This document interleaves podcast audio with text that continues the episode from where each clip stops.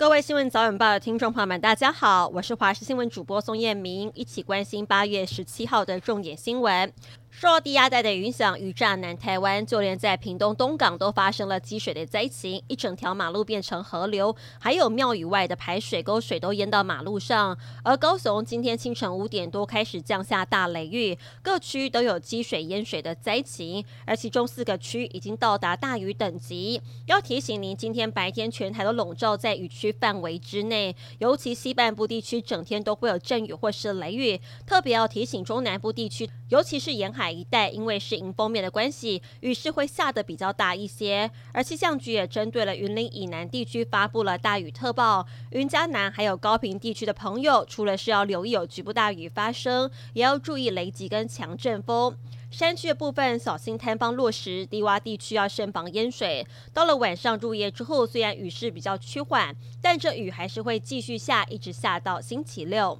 二零二四总统大选剩下不到半年时间，居然出现了黑函满天飞的乱象，而且呢，这次有好几家的媒体在昨天收到一个录音档，内容是痛批赖清德出访美国，声音很像民众党总统参选柯文哲，但是柯办呢立刻反驳，并说这是以假乱真、混淆视听，正在追查音档来源。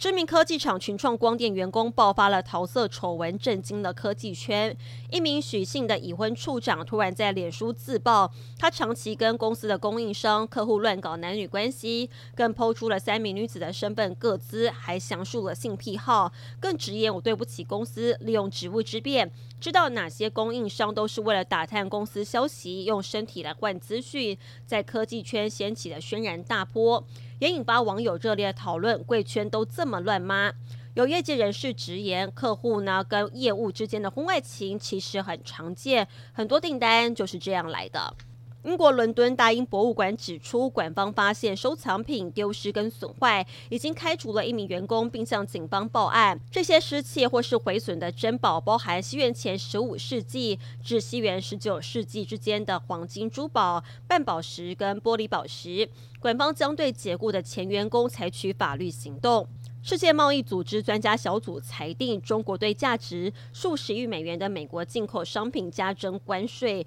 以报复美国课征钢铁及铝关税，违反了关税境贸易总协定的多项条款。美国政府对此裁定表示欢迎，中国当局则指称中方正在研究这项裁定。夏威夷野火目前累计造成一百零六人丧生，是美国超过一百年来死亡人数最高的野火。州长葛林一再警告，死亡人数可能会大幅攀升。白宫表示，美国总统拜登下周将前往夏威夷看灾，探视幸存者以及仍在寻找受害者的急救人员。